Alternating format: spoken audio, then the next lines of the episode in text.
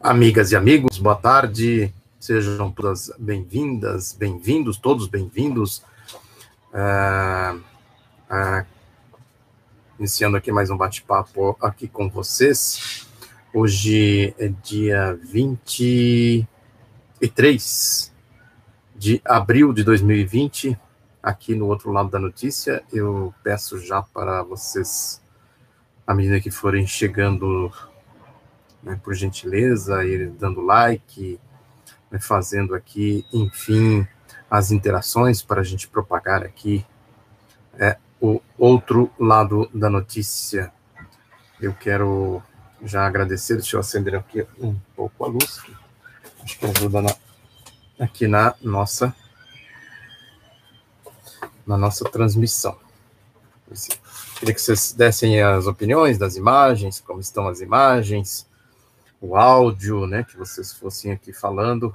Né, eu quero comentar aqui um pouco com vocês essa questão aí da desse esta polêmica que se estabeleceu entre voltar ou não voltar às atividades normais.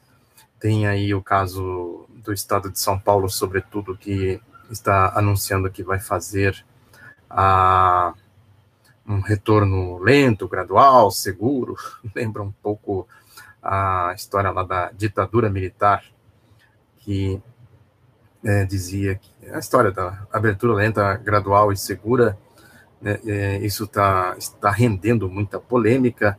É evidente que não tem nada seguro né, nesse, nesse procedimento, nesse processo.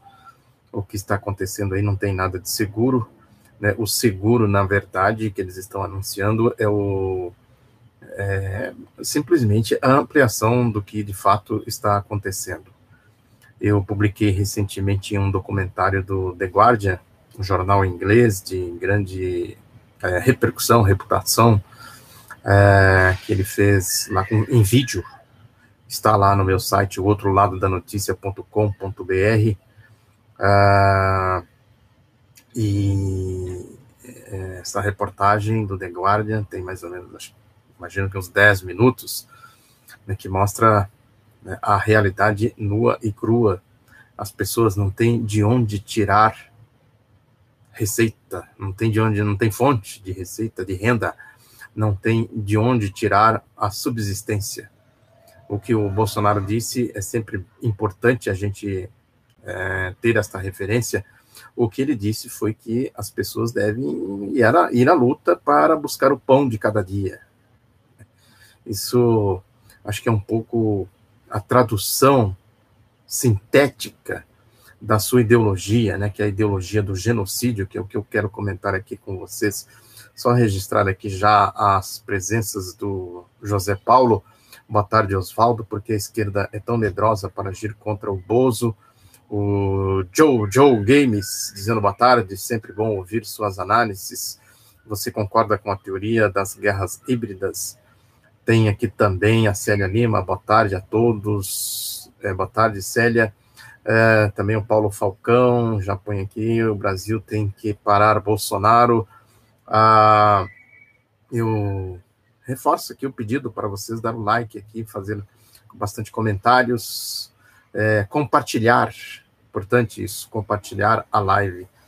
Uh, eu peguei aqui alguns, estava vendo que eu me inspirei um, pouco né, para falar desse tema, porque eu, eu, estava aqui olhando um pouco, consultando as, os meus arquivos, algumas coisas que eu já andei escrevendo sobre esse tema, é, achei aqui este livro que é um livro lá da antiga União Soviética, que, que fala aqui das constituições soviéticas. Como ela foi a primeira constituição, depois ela passou por um, uma reforma mais abrangente, ela foi, ela democratizou mais, né? Isso, acho que, salvo engano, 34, alguma coisa assim. Depois teve uma outra mais para frente né, a Constituição foi sendo aprimorada. Muito interessante, porque, como diz aqui, tem comentários políticos, ou seja, a Constituição ela é situada dentro de um marco histórico, dentro de uma conjuntura que tem muito a ver com a realidade que nós estamos vivendo hoje. Quer dizer, eu fiz aqui entrevistas ontem, eu anunciei aqui para vocês, está também lá no meu site, o outro lado da notícia.com.br. Eu entrevistei é, dois cientistas sociais, né, um economista e outro analista político, com livros publicados, analisando um pouco o que representa o pensamento do Lenin, o que representa a revolução que aconteceu na Rússia em 1917, que não é um processo que a gente pode é, analisar nos marcos de 1917. Ou seja, para chegar a 1917, o processo da revolução, para chegar a 1917, ele percorreu um longo período histórico. Aquela máxima do Lenin de que sem teoria revolucionária não há revolução, não existe revolução sem teoria revolucionária. Ou seja, a teoria no fundamental, o que, que é? O conhecimento da realidade. A partir do, da, das pesquisas, das análises, das probabilidades, é que se chega a, uma teoria, e a teoria é testada. Ela não vem pronta e acabada. Chegamos a esta teoria, vamos ver se na prática ela funciona. Aí vai para a prática. A ciência toda é desenvolvida assim a ciência social não é diferente. Eu quero aqui também mostrar uma outra obra-prima que eu considero também uma relíquia que eu achei aqui nos meus arquivos, que é a economia nacional da União Soviética no período de 1917 a 37, ou seja, for, quais foram as bases que a revolução de 1917 é, é, se desenvolveu, né? Ela chegou, enfim, até as suas uh, seu auge, podemos dizer assim, enfrentou a maior máquina de guerra da história da humanidade, movida por uma das ideologias genocidas. Né? Vejam que as teorias genocidas estão presentes sempre uh, nesses processos que acabam chegando às, à prática, porque a, o genocídio, eu também fiz um artigo depois aqui no no vai ficar aqui esse vídeo aqui no YouTube, eu vou pôr o link aqui para vocês, né, a, o, a ideia de genocídio, como ela surgiu e como ela é aplicada. Está lá no meu site, o outro lado, .com, ponto, é, outro lado da notícia.com.br. O anticomunismo, e que nós estamos vivendo agora, é anticomunismo, inclusive com esta, esse artigo deste é, indivíduo, esse elemento terraplanista, olavista, fascista, né, do anticomunismo, que ele, o ministro, estou falando aqui do ministro das Relações Exteriores, o Ernesto Araújo, que ele publicou lá no seu site, no seu blog, né, dizendo que é comum na vírus, que o coronavírus é uma conspiração do comunismo internacional, né, é a mesma coisa que diziam os nazistas. É, a gente às vezes fica impressionado com as semelhanças históricas, com os paralelos históricos, mas aí a gente vai recorrer ao que? À ciência. É isso que eu disse, quer dizer, os cientistas sociais, quem analisou a sociedade, né, os processos sociais, a evolução da humanidade, já constatou isso. E se a gente for lá verificar o que diziam os cientistas sociais, quem analisava, quem pesquisava esses processos todos, eles estão dizendo exatamente de onde surgem ideias como esta desse ministro aí do Ernesto Araújo. De onde surge, de onde surgiu o nazismo, o nazifascismo, é como o czarismo tratou a Rússia pré-revolução de 1917, quando o capitalismo já estava se desenvolvendo. Tem uma obra fantástica do Lenin que a gente até falou dela ontem na conversa que eu tive com o Sérgio Barroso, falei dos dois cientistas, acabei não dizendo quem, quem era o Sérgio Barroso, que é um doutor, pesquisador em economia, também um, um profundo pesquisador do pensamento do Lenin, ah, que chama-se chama é, O Desenvolvimento Capitalista na Rússia. Vejam que o Lenin já pegou essa questão, quer dizer, ao capitalismo se desenvolvendo na Rússia e o poder político é esse aí, dos, dos czares. Estabeleceu-se uma contradição, o antissemitismo, surgiu exatamente aí. Quer dizer, tem a história do antissemitismo e tal, mas como ideologia política do capitalismo, ele surgiu exatamente ali. Os pogroms. Isso está muito bem detalhado aqui nesta biografia que eu fiz do Maurício Grabois, que ele é de origem judaica, quero mostrar aqui para vocês. Tem lá na editora anitagaribaldi.com.br. Hoje, aliás, é o Dia Mundial do Livro. Vamos prestigiar os seus criadores, eu sou um deles. Né? Tenho seis livros publicados. É, e aqui essa história dos pogroms, como foi aí a perseguição aos é, semitas, vamos falar assim, para evitar a censura do YouTube, é, ocorreu lá, começou na Rússia, é, criou-se a ideia ali do chamado inimigo interno. Os, as ideologias extremistas da extrema direita, elas precisam de um inimigo interno constante, um inimigo constante, interno, externo, no caso agora das nações modernas, chama-se o inimigo interno, foi o que fez, por exemplo, a doutrina Truman, Truman o plano Truman, a, a doutrina de segurança nacional da Escola Superior de Guerra, criada no Brasil em 1949, que levou ao golpe dos latrocidas de 1964. Então, os processos, os, as rupturas, elas não acontecem assim da noite para o dia, mas tem todo um acúmulo de contradições, de antagonismos. Eu sempre disse aqui, tem antagonismo tem contradições que são antagônicas, tem contradições que não são antagônicas, elas se compõem e se formam e, se, e dão, formam uma, uma, um, algo novo, e tem as que são antagônicas. O capitalismo, ele é prenhe, ele é repleto de contradições antagônicas, não tem como a gente separar uma coisa da outra, porque ele se fundou nesta relação capital e trabalho. Quem vive do capital e quem vive do trabalho. O capital explora o trabalho. Isso, isso são categorias desvendadas antes do Marx. Adam Smith, David Ricardo e outros. Quer dizer, o Marx pegou estas categorias, pegou estas informações e trabalhou estas informações. Então, os conceitos históricos vêm daí. Quer dizer, quando a gente fala do Bolsonaro, quando a gente fala de Donald Trump, quando a gente fala do, dos nazistas, do Hitler, dos fascistas, do Mussolini, etc., do czar, a gente tem que pegar a partir deste ponto de vista. Quer dizer, o Bolsonaro não surgiu do nada. Ele tem uma ideologia, essa ideologia promove ou move um processo político, um processo histórico. Portanto, remover o Bolsonaro, muita gente fala fora Bolsonaro, impeachment do Bolsonaro, remover o Bolsonaro significa ele tem raízes fundas no processo histórico. Você tem que arrancar ele com raiz e tudo. A questão é essa. Você tem força? Como é que é o negócio? Você vai pegar lá no fundo a raiz e puxar e arrancar e tirar ele fora? Fora Bolsonaro é isso. A história está repleta de exemplos nesse sentido.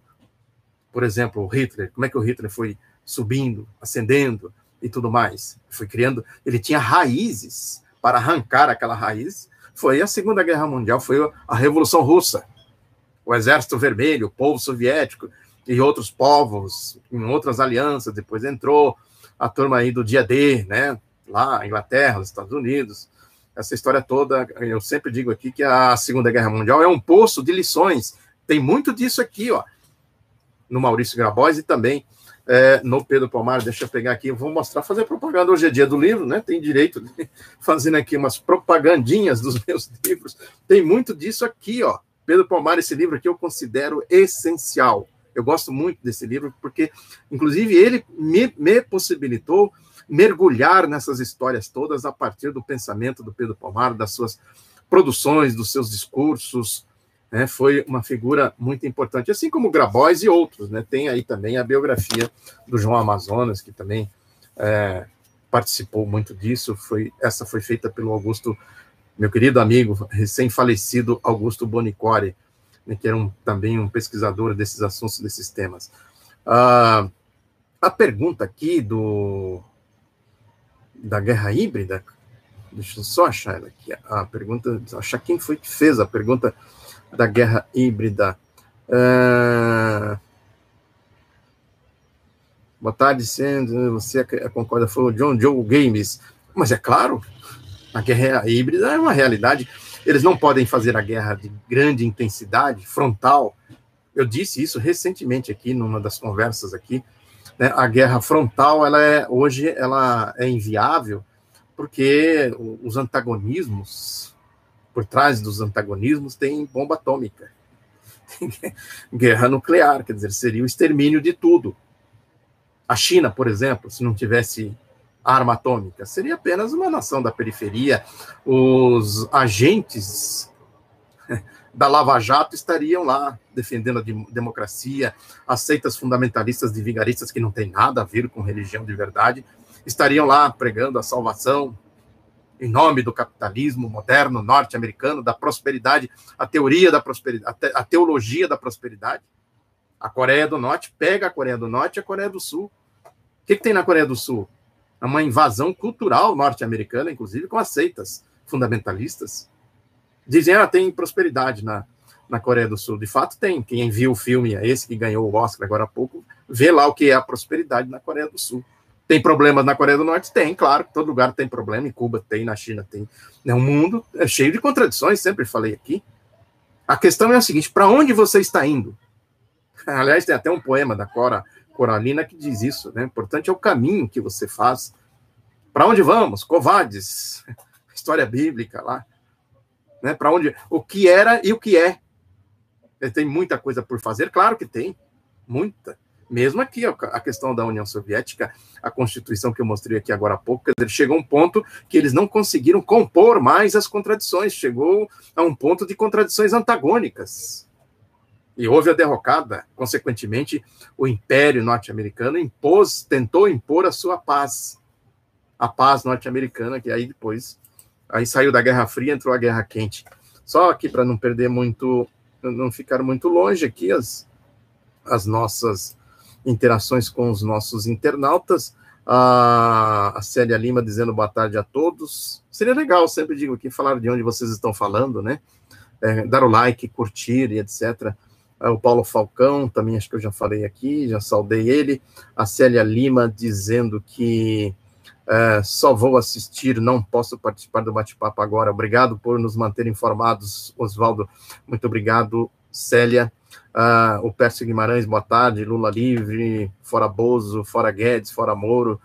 Uh, a Corizandra Lima dizendo boa tarde, Oswaldo. Tem que ter alguém ou algo que pare tudo isso com o Supremo, com tudo, com Covid-19 e tal.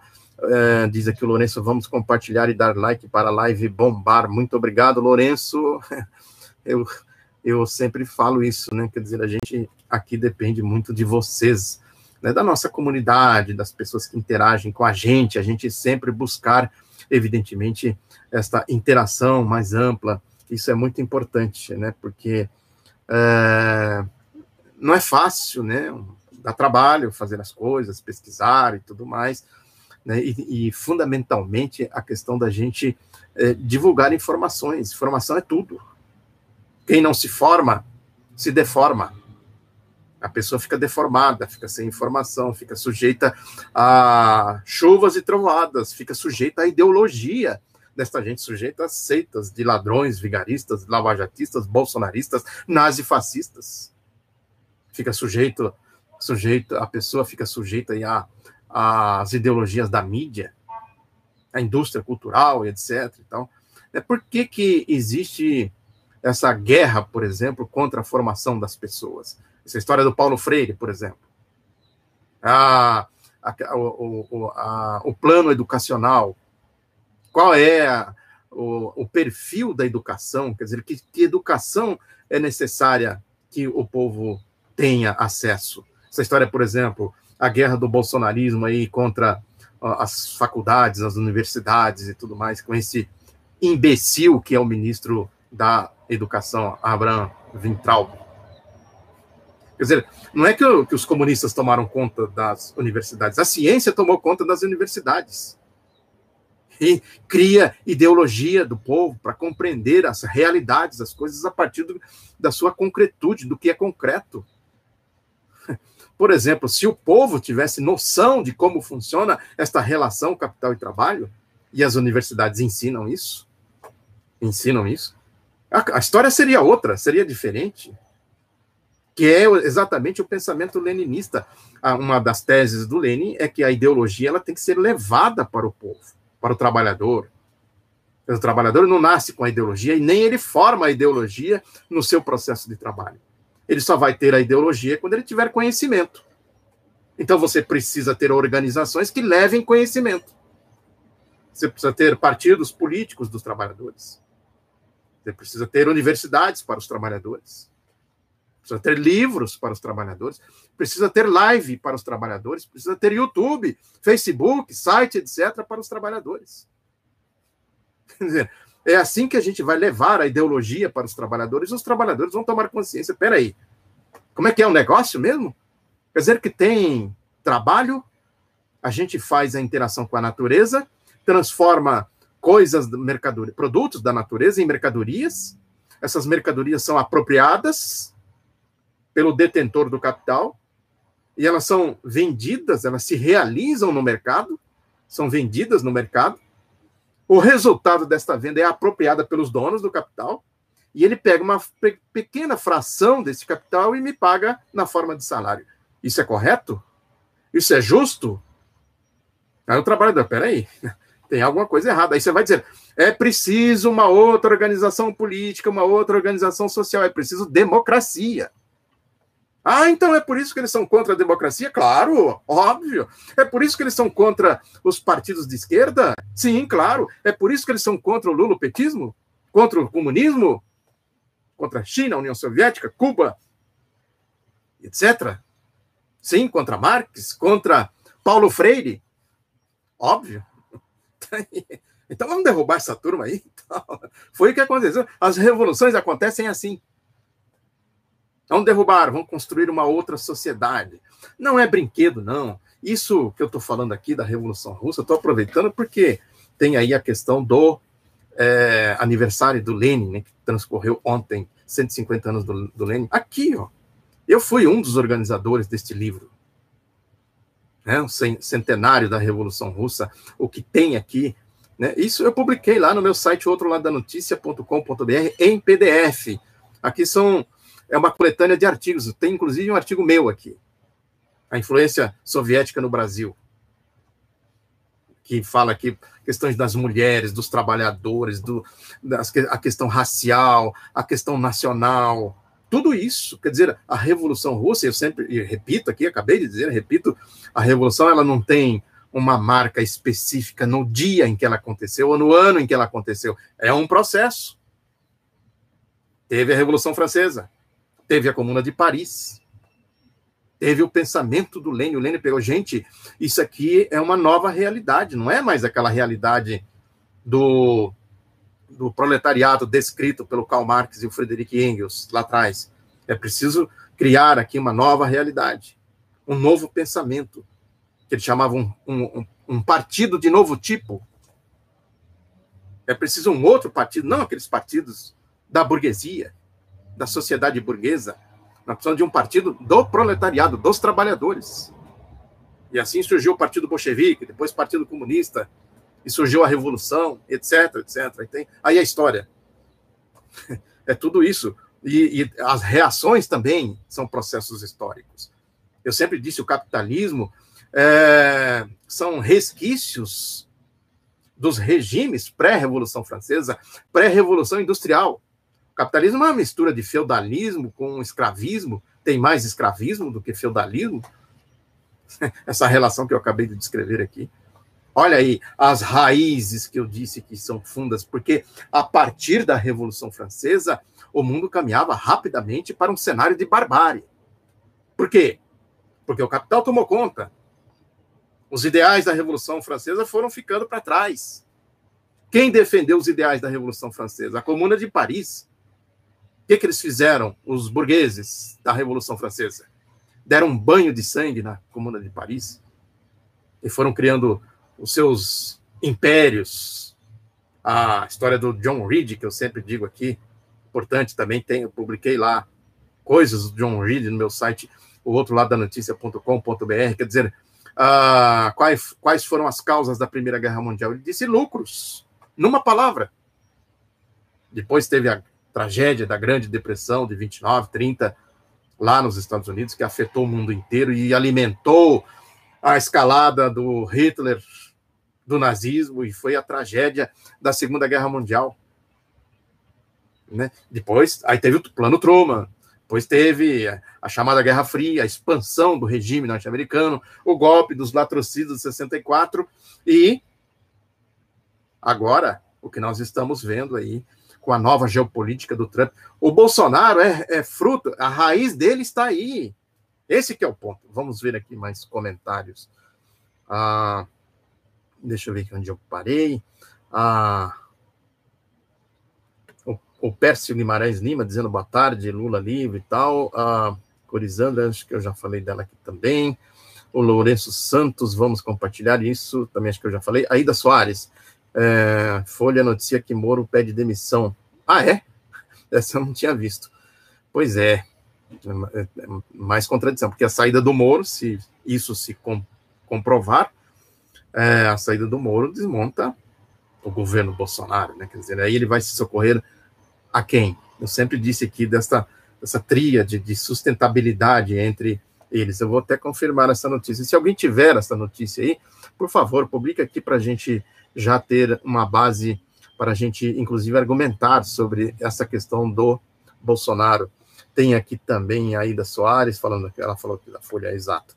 Edgar Lula da Silva dizendo que é Tocantins presente, seja bem-vindo, Edgar. Tocantins te amo, Oswaldo, obrigado, Edgar. É, o Alexandre Narciso, o Brasil não está sendo respeitado por ser, se curvar aos americanos e não ter as armas atômicas. Ah, o Ebenezer Ladislau dizendo obrigado, Oswaldo, por tirar dúvidas. Valeu, Tito Lobo, boa tarde. Edgar Lula da Silva dizendo seus vídeos são temas de debate no pré-vestibular aqui em Tocantins. Muito obrigado. Quanta honra. Corizandra dizendo desde os momentos que antecederam a saída da Dilma, que pergunto cadê as cabeças pensantes do PT? Ninguém nunca responde. Ah, o Cinelário, boa tarde, boa tarde, Cinei. Ah, o Barbino, Barbino, boa tarde, Campo Grande, Mato Grosso do Sul, seja bem-vindo, Barbino. Peço para você dar o like aqui, eu tô vendo aqui que nós temos 39 likes, é isso? Parece que é. é quanto mais likes aqui, quanto mais interação, mais a gente consegue propagar a, aqui o nosso canal, a nossa live, as nossas ideias. É, e essa história do, do, do Moro, se alguém tiver aí informações, né? Por gentileza, compartilhe aqui com a gente, a gente comenta. O, a Gonçalina dizendo que o desgoverno miliciano corrupto está correndo para a velha política do Roberto Jefferson. Comentamos isso aqui na live passada, está aqui no canal O Outro Lado da Notícia.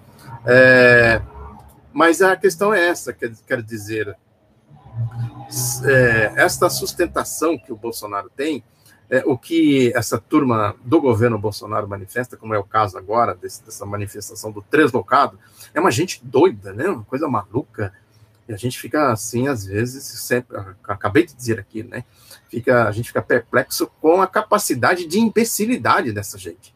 A gente vai ver lá atrás, tinha a mesma coisa, quer dizer, os protocolos dos sábios de Sião, por exemplo, do Kizar contra os semitas, não vou falar aqui o nome porque é por causa da censura né? Não sei até quando, até onde eu posso falar esse nome, porque a censura, é, o Facebook censura, o YouTube censura, desmonetiza, é uma coisa impressionante. Né? A liberdade de expressão é que eu sempre digo aqui: quem controla a liberdade de expressão controla também a ideologia, que é exatamente para não propagar a ideologia que vai contra eles.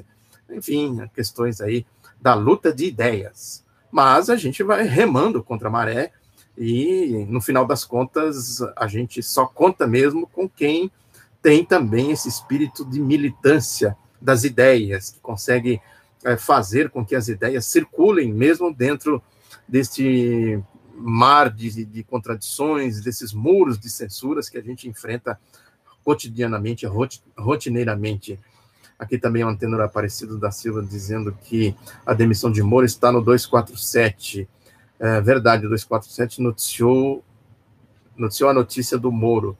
Então, possivelmente é verdade, o 247 tem sim uma certa é, capacidade de antecipar né, os acontecimentos. Mas, de toda forma, é necessário a confirmação, né? É preciso aguardar a confirmação. Se isso for verdade, se isso proceder, sem dúvida alguma, que dá uma balada no governo Bolsonaro, mas eu tenho, repito aqui, a questão da raiz, eles têm raízes fundas no processo histórico.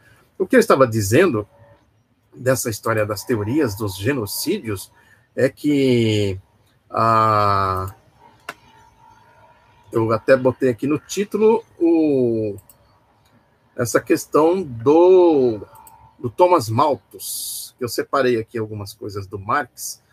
E essa história a gente tem que estudar, né? A gente tem que ir atrás das informações, procurar falar com propriedade e com raciocínio. Ideias, sempre digo aqui que as ideias é que acabam movendo tudo. Para onde você vai, que decisão que você vai tomar, quer dizer, a questão ideológica. Aqui a teoria do Thomas Malthus, acho que ela é bem conhecida, acho que todo mundo, pelo menos, tem alguma noção do que significa aquela história da, da progressão geométrica, né, da, da população, e a, dadas as condições médias da Terra disponíveis, em seu tempo, os meios de subsistência só poderiam aumentar no máximo em progressão aritmética. É, geométrica 2, 4, 16, e vai, né? e 8, 16, 32, quer dizer, vai crescendo, crescendo, crescendo, né, que é exatamente o que acontece com a pandemia da Covid-19, o coronavírus.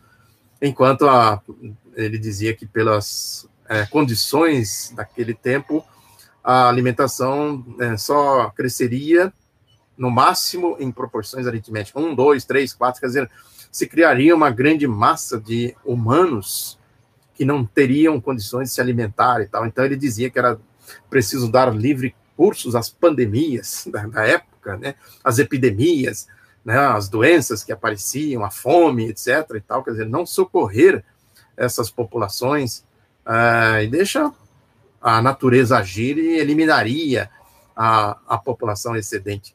O, Mar, o Marx polemizou muito com ele, né, tem aqui algumas é, o Marx, algumas informações do Marx que a sua teoria do crescimento populacional não constitui uma explicação científica da miséria social, e sim a teoria favorita de toda a autêntica burguesia inglesa, encontra nos pressupostos malthusianos a justificativa mais cômoda sobre as condições atualmente existentes na sociedade burguesa, na sociedade burguesa, Malthus ignora ainda o fato de o capitalismo produzir necessariamente um exército industrial de reservas desempregados, né, os que ficam aí, e aqui no Brasil ganhou um nome, hoje em dia já não se fala mais disso, os excluídos, os que se multiplicam à margem da sociedade, sem acesso ao consumo, sem acesso à renda, sem acesso às benesses da ciência, da cultura, sem o progresso social.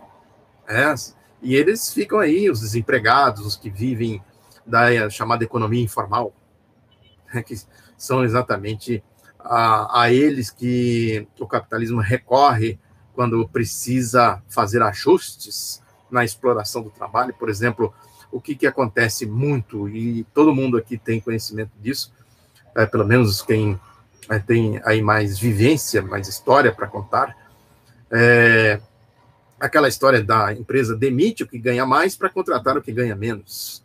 O exército de reserva serve exatamente para isso, quer dizer, à medida que as coisas vão evoluindo, eles vão, eles vão, uh, os trabalhadores vão conquistando alguma coisa, adicional disso, adicional daquilo, reajuste salarial e tal, o salário vai crescendo. Então eles pegam os, os mais antigos, cortam, demitem o facão e contrata os que estão entrando desesperados, procurando um emprego, um, buscando pão as palavras do Bolsonaro, para ganhar bem menos.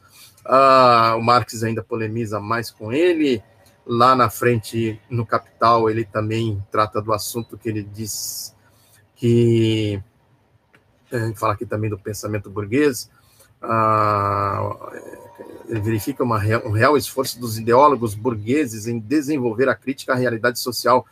Os, eh, ele também ah, faz aqui após a tentativa revolucionária de 1848 por parte do proletariado europeu, quando assustados os ideólogos burgueses buscam por todos os meios encontrar elementos de justificativa para a existência da sociedade burguesa e de seu caráter eterno. Ah, e Marx vai longe nisso, analisando.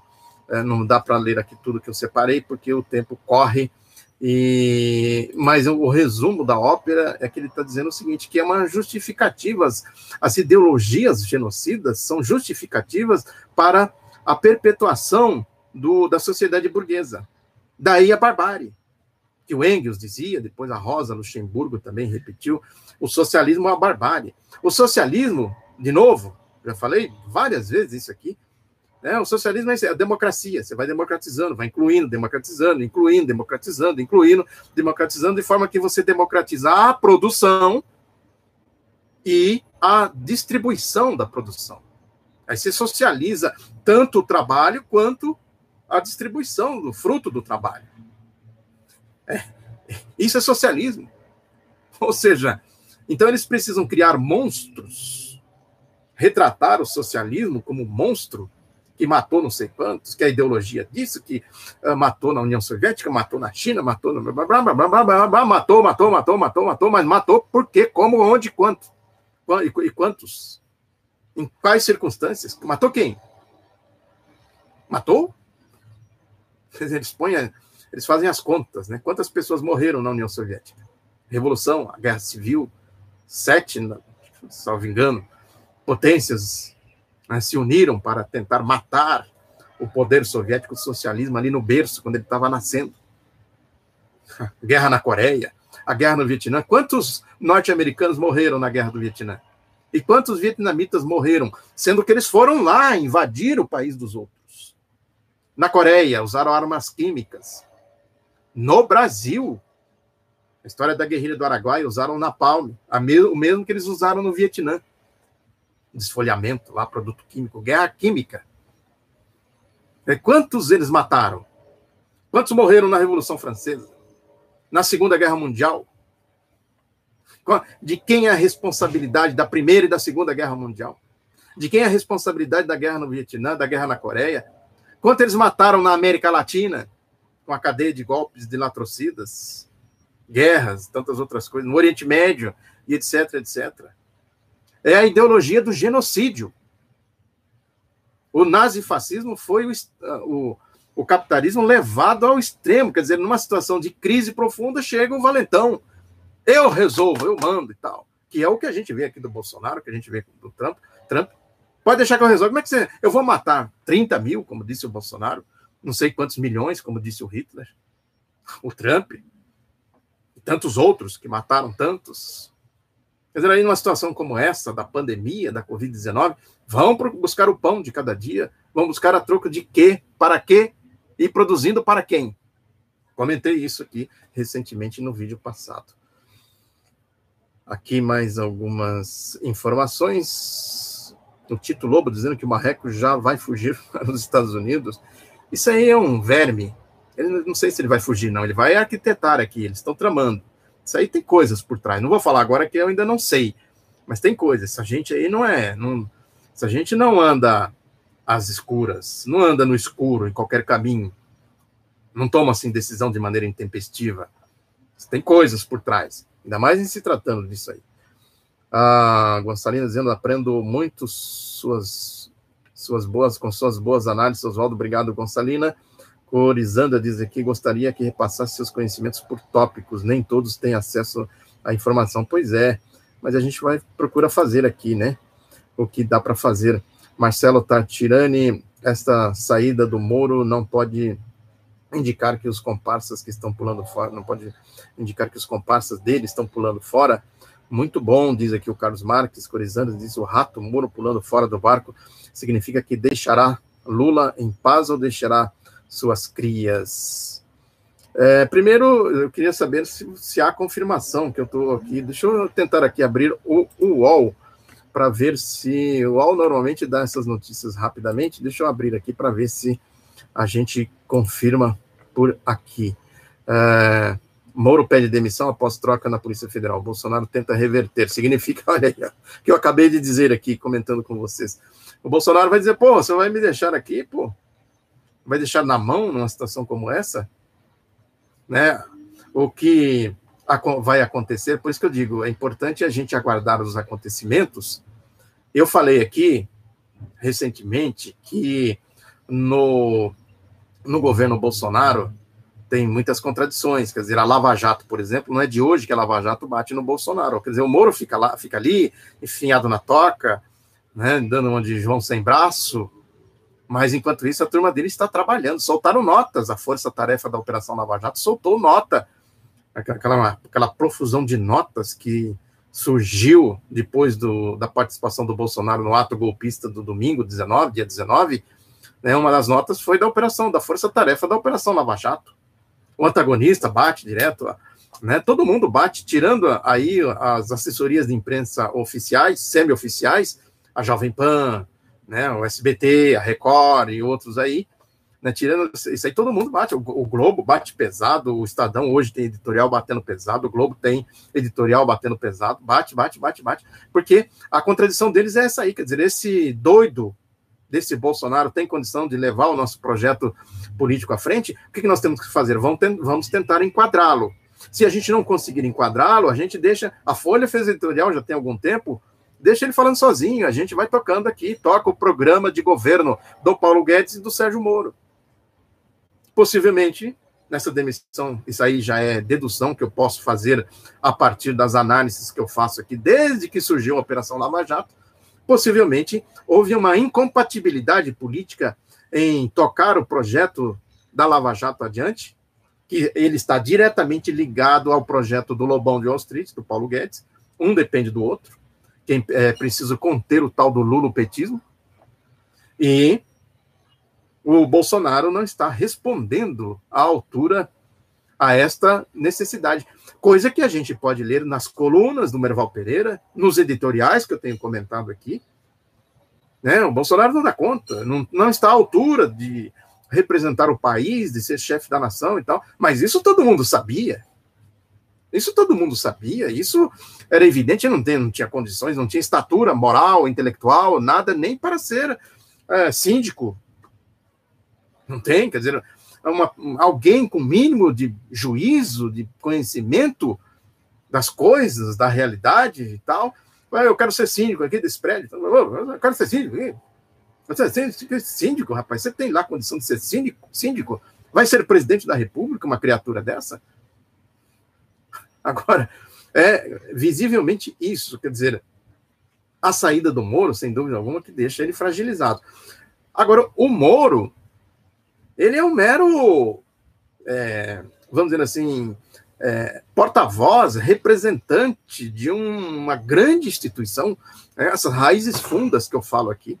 Eles, podem por outro lugar, uma falar, não quero, cansei, sei lá e tal. Porque essa gente não tem muito. Não é o Moro em si. Ele é isso que a gente sabe, né, que eu falo sempre aqui. Mentiroso, hipócrita, corrupto, covarde, é, cínico, tá perverso, pervertido, etc, etc. Tudo, tudo que a gente pode achar de adjetivos para caracterizá-lo no submundo da humanidade, a gente pode atribuir a ele. É uma figura subqualificada, ela está abaixo do, do, do nível mais rebaixado, podemos dizer assim, do que a gente pode considerar o pensamento humano, os comportamentos humanos.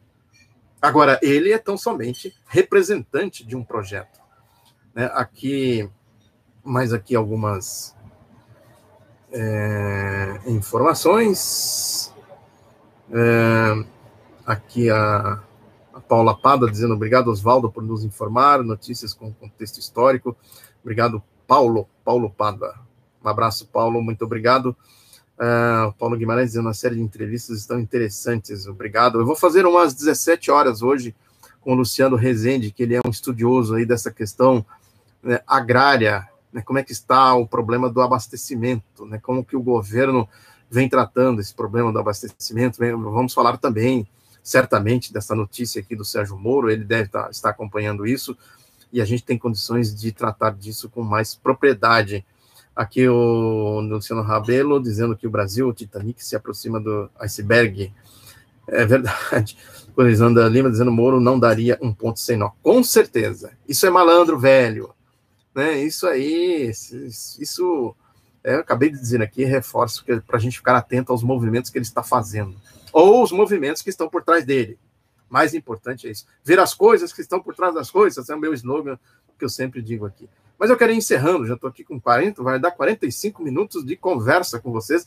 É sempre bacana, se percebendo que eu gosto de falar e, e falo, falo, se deixar, eu fico falando aqui, sabe-se lá até quando. Mas eu queria encerrar com vocês, agradecer muito a participação de todos, pedir para vocês, de novo, dar like, compartilhar, fazer comentários, espalhar nas redes, né, para a gente ir alavancando o outro lado da notícia. Um abraço a todos e até mais. Às 17 horas eu volto para a gente conversar com o Luciano Rezende ao vivo. Um abraço a todos.